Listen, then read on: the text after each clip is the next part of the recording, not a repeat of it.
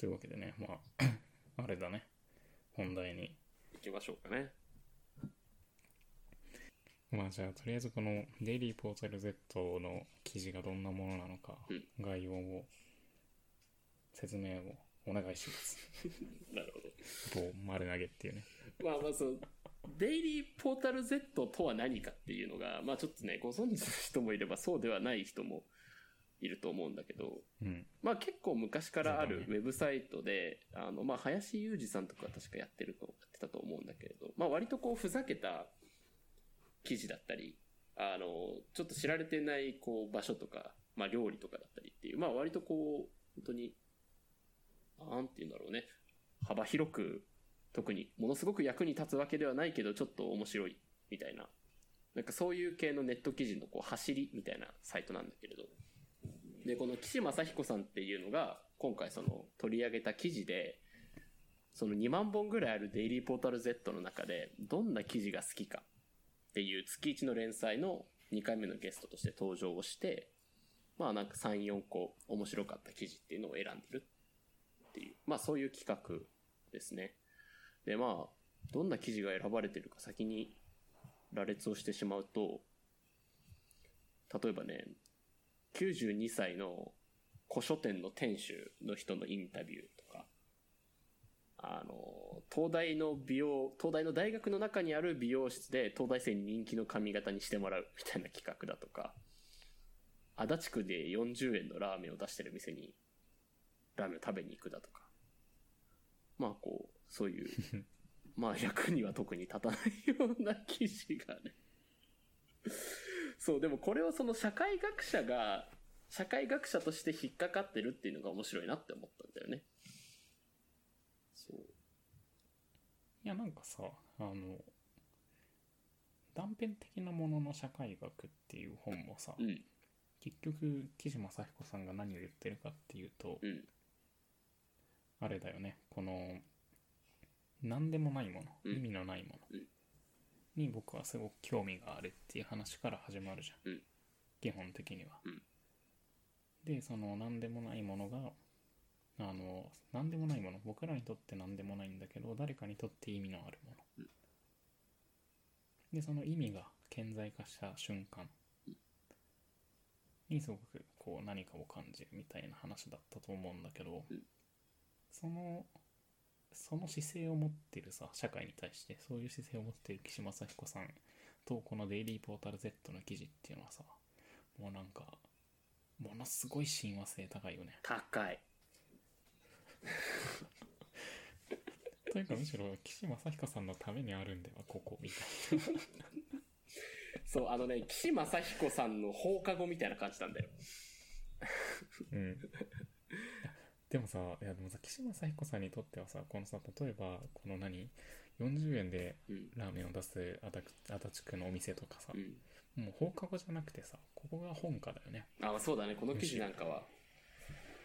うん。ここがもう一番の専門的な部分で、っうん。ていうのがありますよね。なんかおそらくこの断片的なものの社会学っていう本はそのタイトル通り、あの、何か、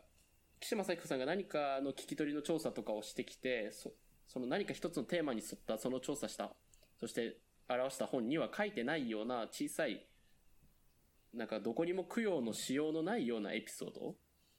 についてこう結構、うん。そういう断片がまとめられた本だと思うんだけど、デイリーポータル Z はおそらくそういう断片を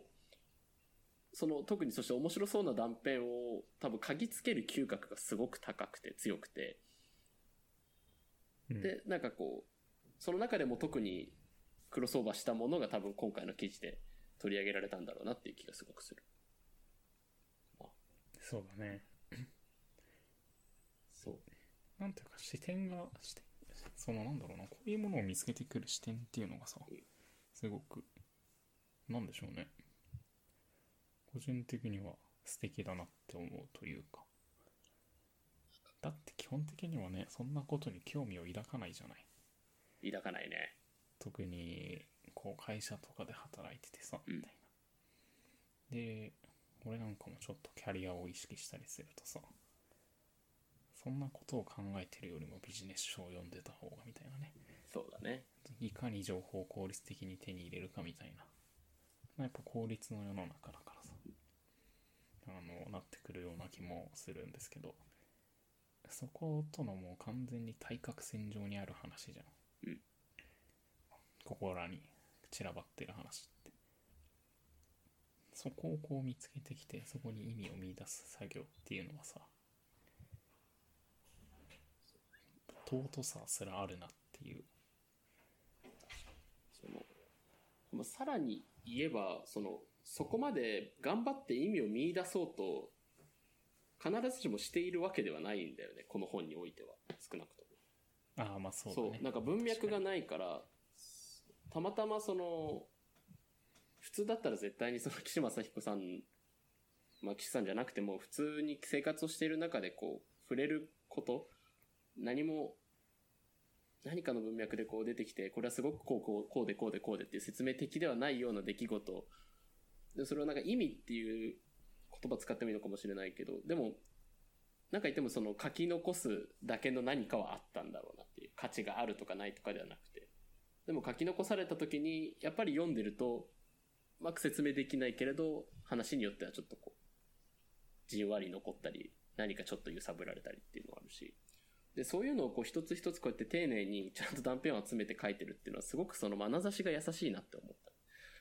で、デイリーポータル Z もなんか基本的にそのちょっとファニーなものを面白がってるんだけど、なんかこう、ここで取り上げられてない記事も、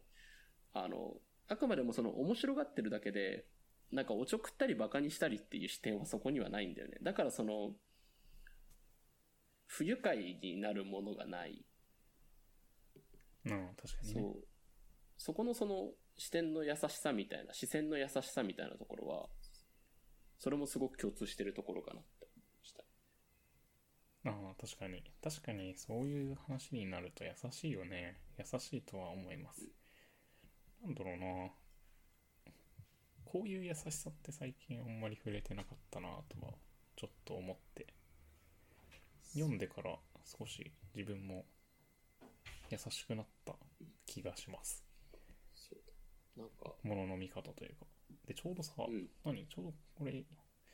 何？駒込周辺に住んでるからさうんうん。なんか、なんだろうな、下町の雰囲気というか、巣鴨とか近いからさ、あるんですよね。こう、なんていうの、住宅街とか歩いてるとさ、散歩で、今散歩ぐらいしかもう外出ることができないから、するとさ、こうさ、すごく綺麗でおしゃれな、ハイセンスな住宅の隣に、もうなんか1960何年から建ってるでしょみたいなツタだらけのボロッボロの建物とかあって、そこにこう干からびた梅干しばあちゃんがさ布団干してたりすんの。なんか多分前の俺だったらさそこに何のあれも感じずさああ綺麗なうちいいなとか思って通り過ぎてたんだと思うんだけどなんかこういうのを読んでてさその梅干しおばあちゃんが干してるその布団干してるっていうところに対してあのなんだろううまく説明できないけれどそこにあるストーリーというかこの人はどういう風な暮らしをしてでなぜここでこういう風になってるんだろうみたいなあくまで批判でもなく何でもなくそこに対する何か物語はあるんだろうなみたいなことを考えるようにはなりましたねそうだね。なんかその、何かを成し遂げた人、何かの肩書きがある人の物語ばかりが、ね、ネットや新聞やそのメディアでは、こう、語られて取り上げられるじゃない？手を大体ろくろみたいな感じにして。そうだね でも、そうだよね。その、普通にそうやって暮らして、布団、古い家屋に住んで布団干してる80歳ぐらいのおばあちゃんも何かを目撃してきてるし、何かをくぐり抜けてきてるはずなんだよね。で、でもそれを確かに全部聞いてられないような気はするんだけど、なんかこう、なんかちょっとしたそうやって散歩して見かけた断片だったり、こういう定量的な調査をする中で、こぼれ落ちてきたものだったりっていうところから、書かれてないけど垣間見えるものはやっぱりあるような気がするし、まあ、まあ92歳の古書店店主に関してはちょっと結構、なんかなかなかビッグな人だったから、なんかこう、ね、知られざるビッグな人だったから、ちょっとなかなかそう、そういうくくり方もできないんだけど。そうそうそう。まあね、でもさ、ほら、NHK の72時間とかさ、うん、あるじゃない？番組。あるね。あの72時間っていうのは、例えば TSUTAYA だったら TSUTAYA にカメラ、カメラマンが1人いて、あとインタビューする人が NHK の来る方も2人だよね。2人いて、で、72時間その TSUTAYA にいて、そこに来る人のインタビューをするっていうだけの番組なんだけど、あのーあれとかもさ、別に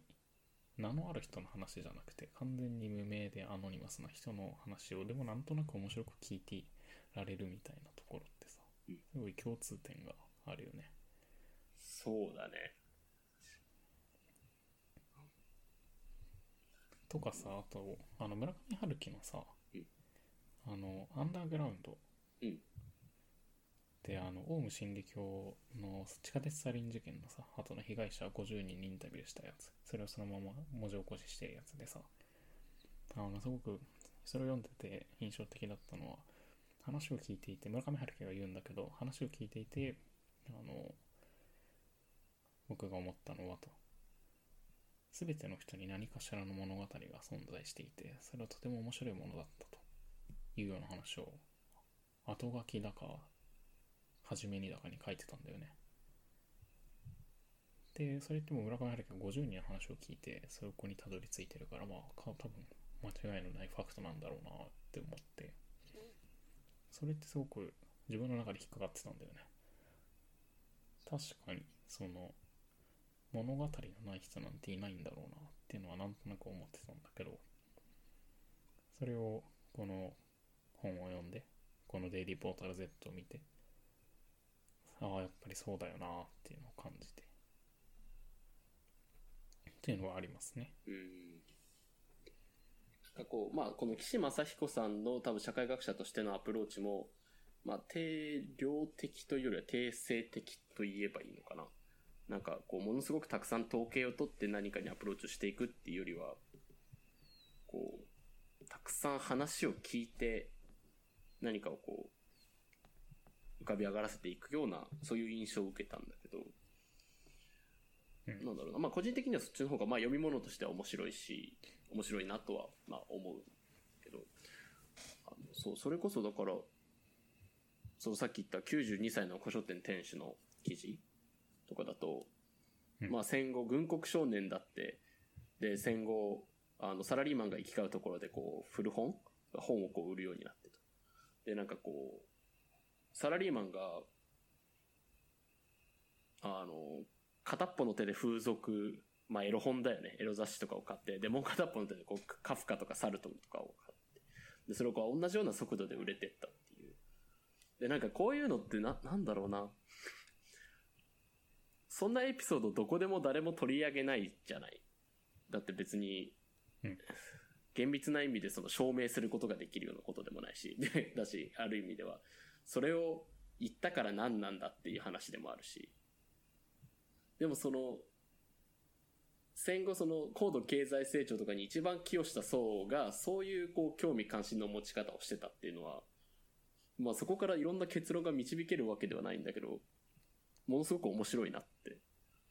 思ったんだよね。なんか、今例えばあんまりその知的なもの、例えばあんまり今サルトル読む人は昔ほど流行ってないから少ないかもしれないけど、なんかこう、なんだろうな。いわゆるインテリを辞任するような人からすると、今そういうものをあまり読まれなくなったとは言うけど、そもそもがそういったこうカフカ的なもの、サルトル的なものは、を何、触れてる一般層っていうのは同時にエロ雑誌とかもやっぱり触れてたわけで、で、それはその、個人個人の人から絶対に拾えない話じゃん。いや、俺はサルトルとエロ本をたくさん読んでたよと。でもそれをたくさんそういう売り方をしてた人の目を通して、なんだろうな、来るとこう、それだけでは何も言えないんだけど、もっとこういろんな情報とかとつなげるとこう立ち上がってくるものがあるなっていう気がします。まああれなんじゃない？そう、そうでさ、うんいや特にその情報自体にさ、意味なんてないんだよね。そうなんだよね。そうあのなんかさまあなんかもしかしたらそこでさあの当時のサラリーマンの思考はみたいなとかまあなんか分析かければできるのかもしれないんだけどさまあどっちかっていうとまあ実はそんなに意味がないことでさ、うん世の中っていうのはそんなに意味のないことで割と成り立ってますよねっていうあの話なのかもしれないよね。そなんだろう。その本にも出てきたけどあの軒先にさあのお花を、うん。お花を植えておくみたいな話。う。あ、大阪の団地とかの話だね。ね。そうそうそう団地とかの、うん。そうそうそうあの花のさ鉢に花を植えてそれを育ててるみたいな。でそれってなんか意味あんのって言われたらさいや意味なんてないよっていう。でも実はそれがこうおばちゃんたちのコミュニケーションには役立っていましたっていう。ぐらいの話なんだけどさ。まあじゃあそこにじゃあじゃあ例えば意味を見出してコミュニケーションは花を植えることから始まるとかさ。鉢に花を植えてコミュニケーションを取りましょうみたいなことになってしまうのはちょっと違うよねっていう。話な気がしていて。なんかこうそこに変に裏読みをして価値を見出したりとか意味を見出すことっていうのがまああまりにも多いけどまあ実はそんな世の中ってそんなことばっかじゃなくてすごくどうでもいい個人的な思考とか偶然ななんだろう偶然そこにあったもので成り立っていてそれをそのまま受け入れるっていうことをもう大事っていうわけじゃないんだけど受け入れて生きていくものなんだよなっていうすごくフラットな理解をしたな、うん。なんか、その花壇の花を植えると話とか特にそうだと思ったんだけど、本当に花を植えましょうにならないあたりが、その、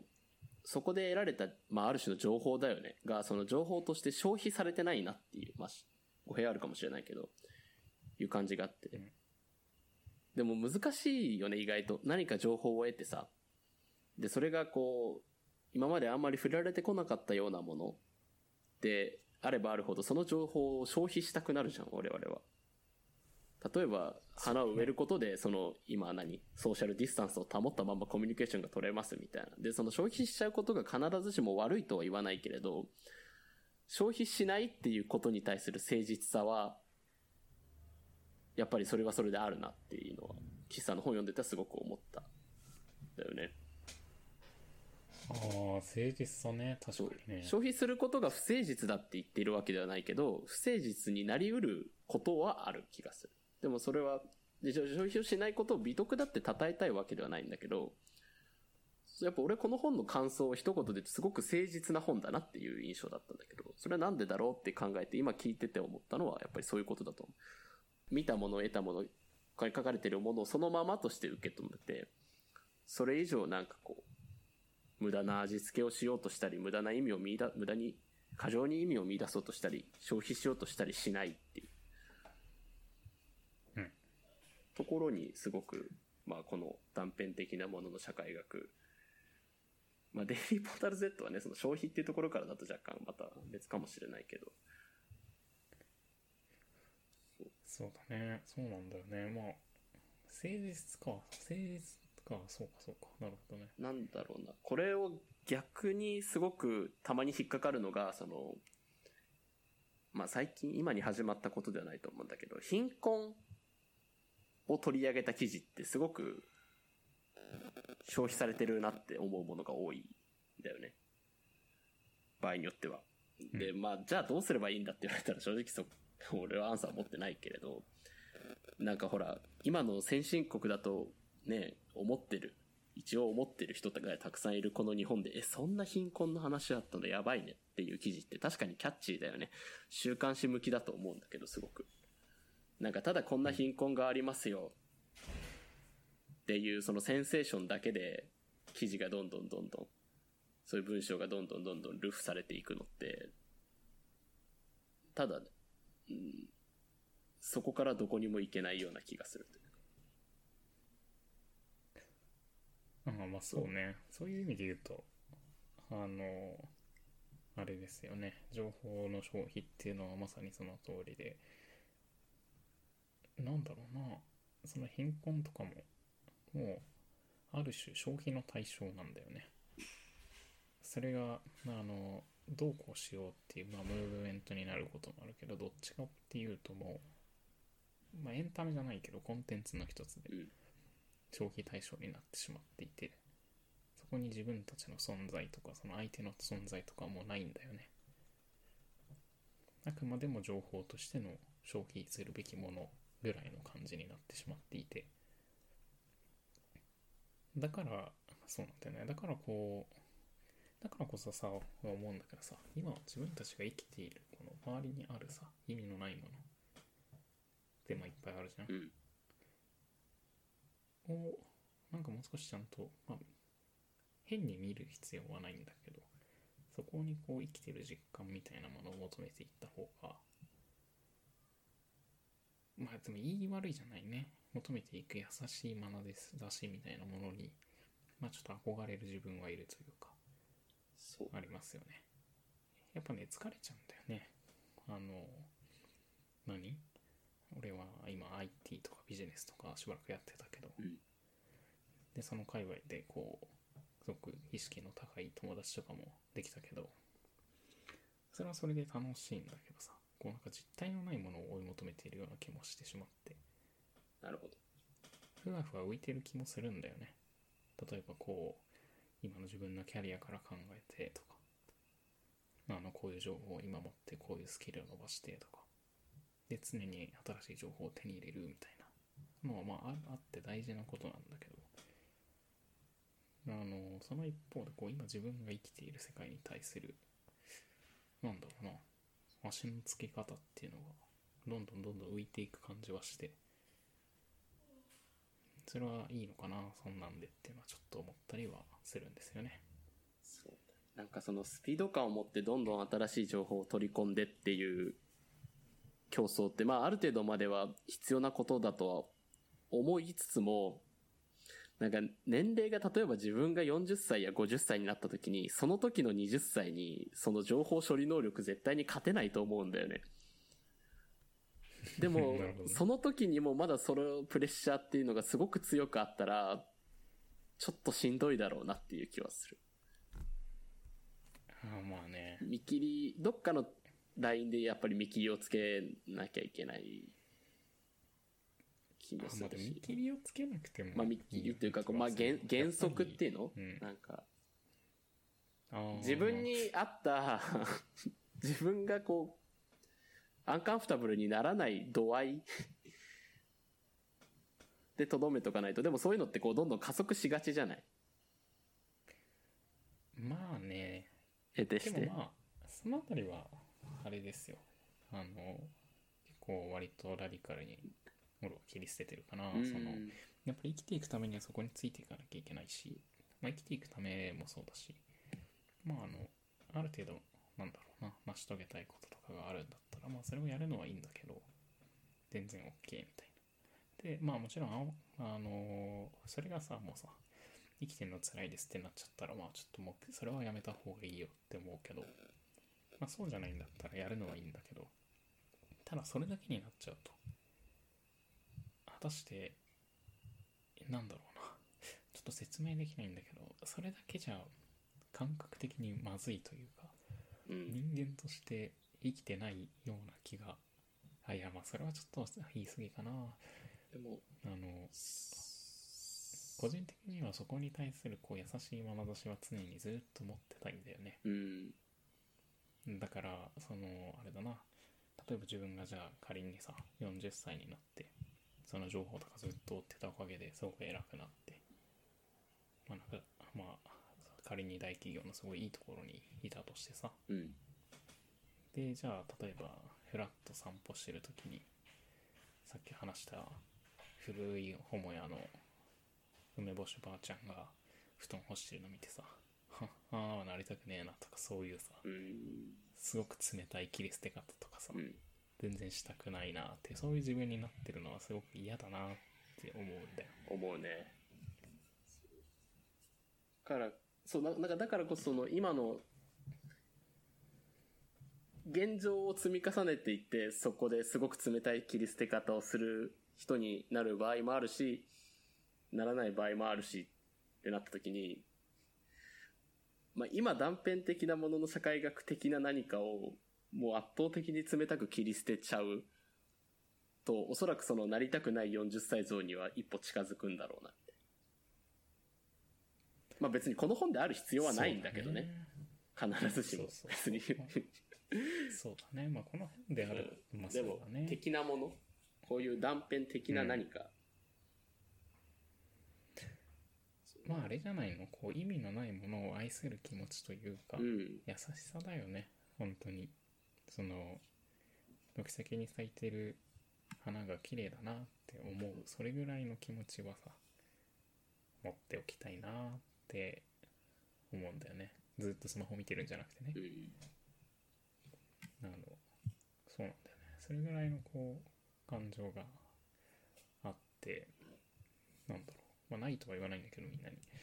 いや全然そういうこと言ってるわけではないんだけど。ただどうしてもそこをそぎ落としていってしまう過程にもなるから。うん。あ例えばこう新しい情報とかね、うん。そういうものをずっと読むとるっていうのは。それだけになりたくないなってのは本当に思うよね。みんな意外と持ってるのかもしれないそうそうそうそうてか持ってると思うんだけどでもそういうのって顕在化してこないよね、だからなんかその例えばじゃあツイッターのタイムラインを流れてて 流れてくる情報の多くは前者でうん。なかなかねあのあこういうのも大事にしていきたいなみたいなのっていうのはその占める比率は小さいと思うんだよね。どうしても情報の性質上。